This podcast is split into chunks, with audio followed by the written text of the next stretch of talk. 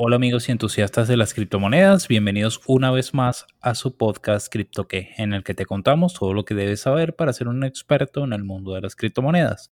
Hoy estaremos hablando de un tema muy interesante que nos han propuesto o que ha surgido en nuestro chat de Telegram eh, de Venezuela y es que queremos contarles un poco qué deben hacer para recibir lo que son remesas o pagos freelance es un tema bastante complejo, pero trataremos de hacerlo lo más sencillo y breve posible para que tengan toda la información necesaria de forma condensada. Para ello, hoy estamos con mi compañera Saraí y bueno, les doy el pase con, con Saraí para que lo salude y empezaremos a comentar. Hola Fabio, ¿cómo estás? Bueno, el día de hoy te toca a ti entrevistarme sobre este tema que, que aunque pueda parecer un poquito complicado o, engorroso al principio, la verdad es que no lo es y es una gran alternativa, sobre todo para lo que hemos estado viendo estas últimas semanas, para las personas aquí en Venezuela.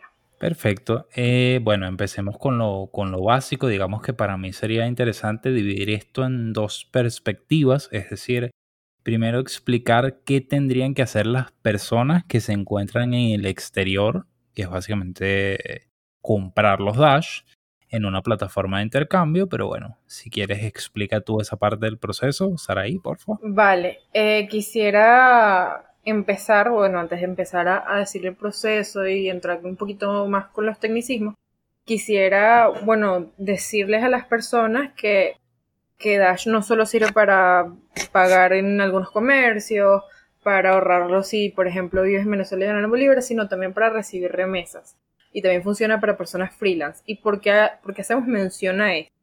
Porque bueno, entendemos que aquí en Venezuela eh, hay ciertas limitaciones para tener divisas. Si bien Venezuela ya es un país un poco más abierto en cuanto a la divisa y ya se consiguen divisas con normalidad, aún hay bastante por hacer. Por ejemplo, los venezolanos que quieren tener divisas o dólares en electrónico no pueden tenerlo porque hay eh, opciones muy limitadas y las opciones que hay ya no están funcionando. Por ejemplo, Fabio comentó en el, en el Notidash pasado de que RTM es bloqueado, o sea, el acceso es bloqueado desde aquí de Venezuela, entonces eso también acorta aún más las posibilidades a los venezolanos de tener o de recibir dólares de manera electrónica. Entonces esto va dirigido a esas personas que dicen, bueno, pero este me van a pagar por cel o este quiero recibir plata del extranjero, pero yo no tengo cel, o cómo recibo ese dinero, toda esa cuestión. Bueno, eso se hace a través de Dash. Y como bien adelantó, adelantaste tú, Fabio, en primer lugar, la persona que está afuera tiene que adquirir sus Dash. ¿Y cómo adquiere esos Dash? Bueno, registrándose en una casa de cambio o exchange. ¿Por qué esa persona se tiene que registrar? Porque aún así esa persona le preste la cuenta de bancaria estadounidense a usted, usted no va a poder hacer nada con esa cuenta, la verdad, registrándose en un exchange. Y eso es un mecanismo de seguridad. Es decir, que la cuenta debe coincidir con el nombre o con el propietario de la cuenta del exchange.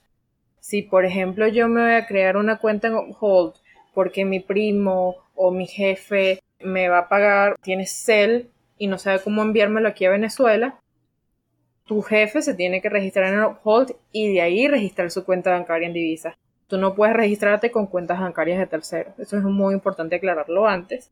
Entonces, bueno, en primer lugar sería que esa persona se registre en una casa de cambio o exchange, pase el protocolo de seguridad o el KYC, que básicamente consiste en suministrar su documento de identidad, una selfie documento de identidad. Una vez que ya esa persona esté en el exchange y su identidad esté verificada, podrán adquirir esos Dash. Una vez que ya hayan adquirido esos Dash, ya viene la parte más fácil de todas, que es pedirle el address a ustedes. Ustedes les mandan su address y en dos segundos van a tener los Dash en su billetera. Algo tan sencillo como eso.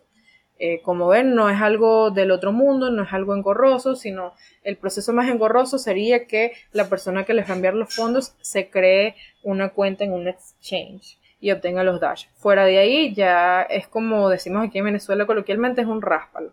Vale, excelente. Sí, eh, justo como comentaba Saraí, es básicamente este proceso. Y ustedes dirán, bueno, pero es que a la persona que está fuera de repente le es fastidioso. Yo eh, comprendo que quizá para un pagador, para alguien que contrata tus servicios, eh, registrarse en esa casa de cambio puede ser eh, un proceso fastidioso de cara a realizarte el pago. Pero hay que verlo desde otra perspectiva. Este registro, estos KYC, dependiendo de cuántas plataformas lo hagas, son procesos que se realizan una única vez y que luego de ser realizados correctamente ya no te van a solicitar más data personal y esto te va a permitir abrirte a un mercado completamente nuevo, llámese Dash, llámese Bitcoin y otro conjunto de criptomonedas o activos financieros dependiendo de qué te ofrece la plataforma que puedes aprovechar para diversificar tus ingresos o para diversificar al mismo tiempo tus formas de pago. Y ustedes dirán, ¿por qué? Bueno, por lo menos en mi caso, yo no poseo cuenta en el exterior. Entonces, para mí, recibir criptomonedas sería la forma más sencilla de obtener o de poder recibir remesas y además hay que reconocerlo con muy bajas comisiones, ya que como saben, Dash tiene comisiones que son inferiores a un centavo de dólar.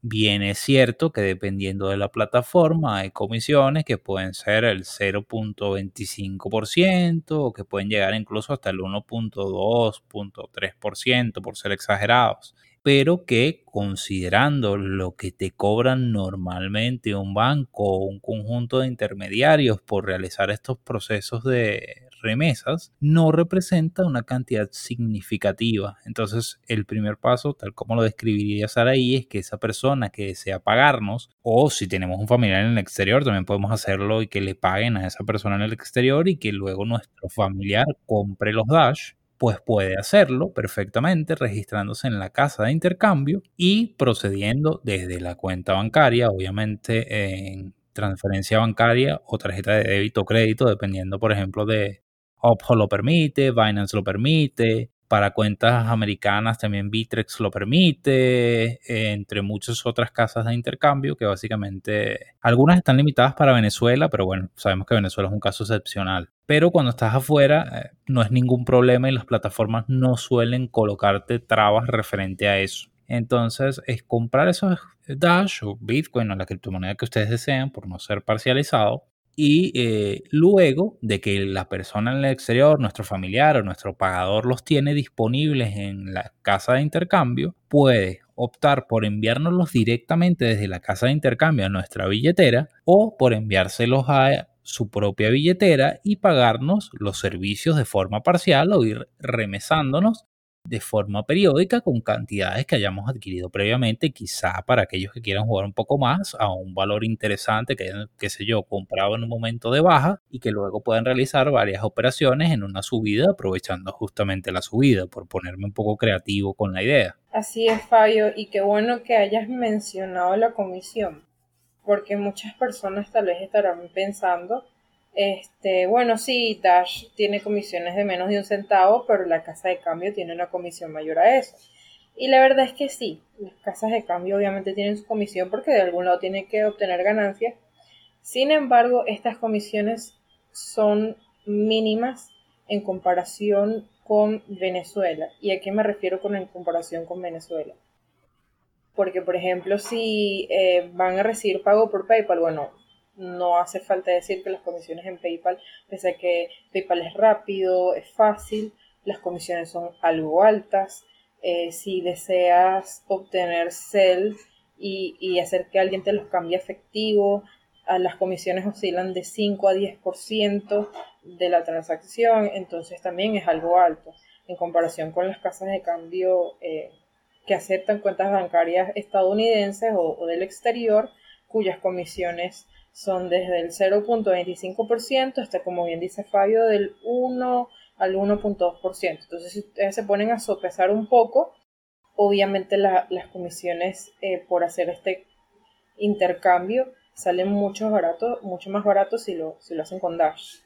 Para mí, realmente las criptomonedas son la mejor opción para este tipo de pagos, sobre todo porque no tienen fronteras. Es decir, eh, una vez que nosotros disponemos de los fondos, y además hay que decir que los mercados de criptomonedas no cierran a ninguna hora del día, por lo cual podemos teóricamente comprar o enviar y recibir fondos a cualquier hora. ¿Por qué digo teóricamente? Porque es verdad que dependiendo del método de pago que elijamos, las plataformas obviamente tienen que, como están trabajando con un banco, verificar que los fondos hayan llegado cuando no son peer-to-peer, -peer, es decir, cuando no son persona a persona. Entonces eso lleva un debido proceso por estar trabajando justamente con los sistemas tradicionales de pago.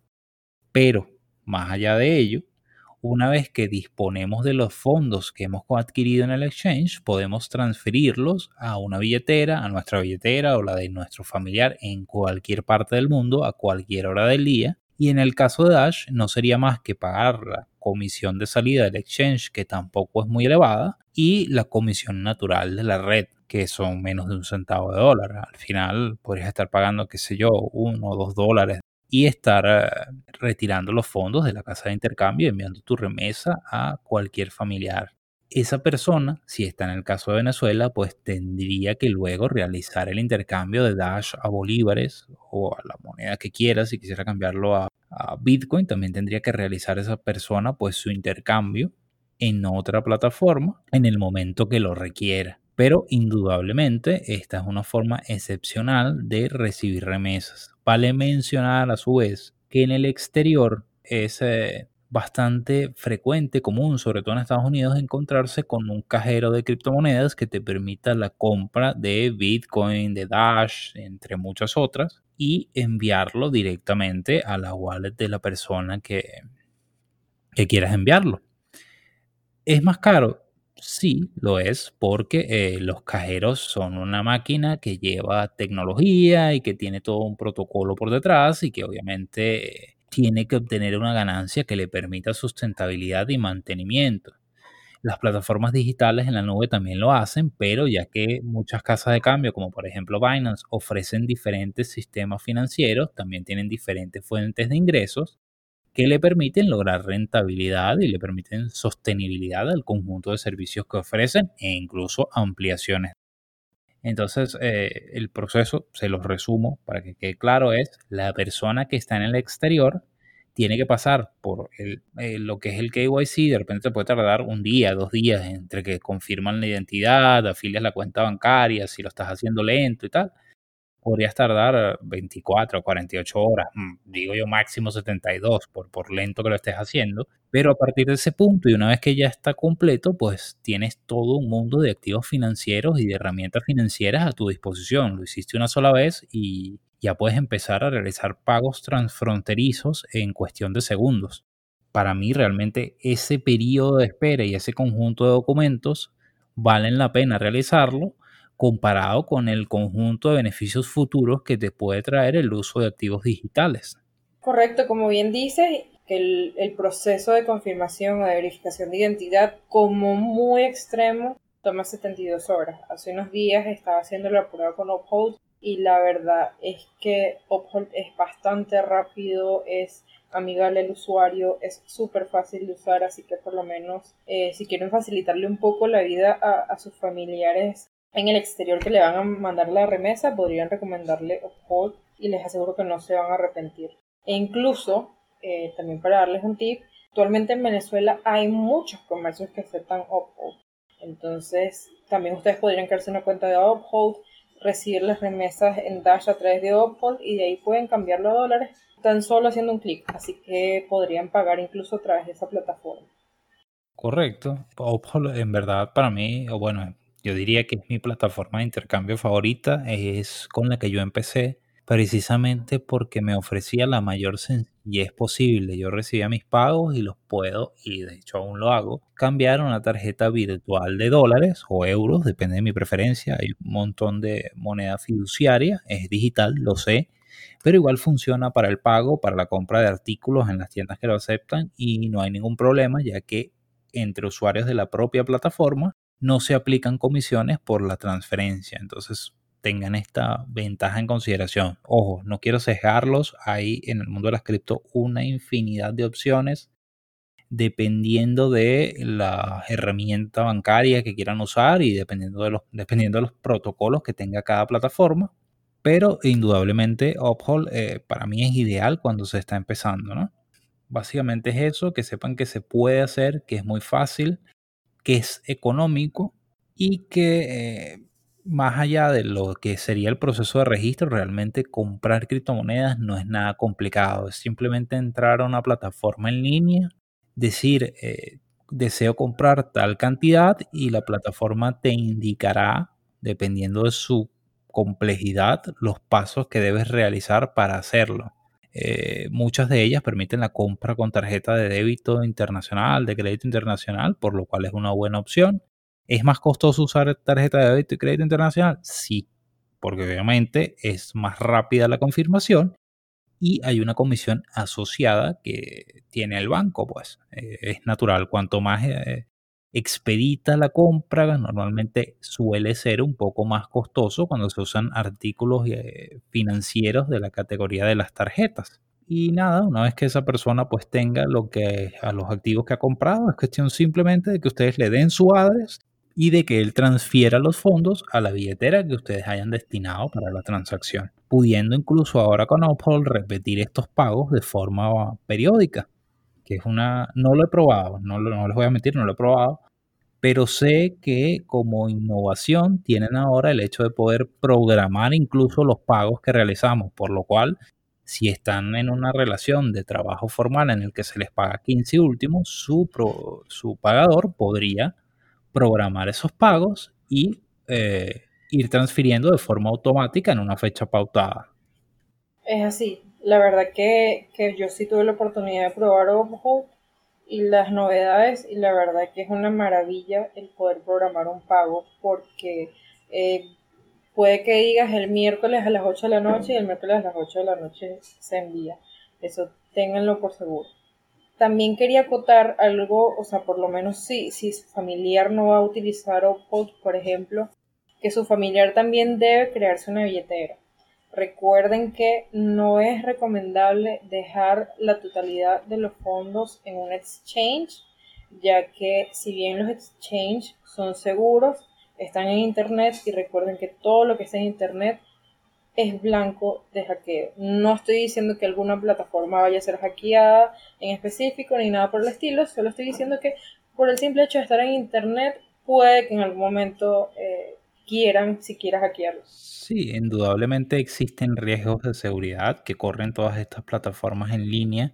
Creo que nadie que use internet está exento de ellos simplemente porque el internet eh, da cabida para todo realmente tanto para las cosas buenas como para las cosas malas.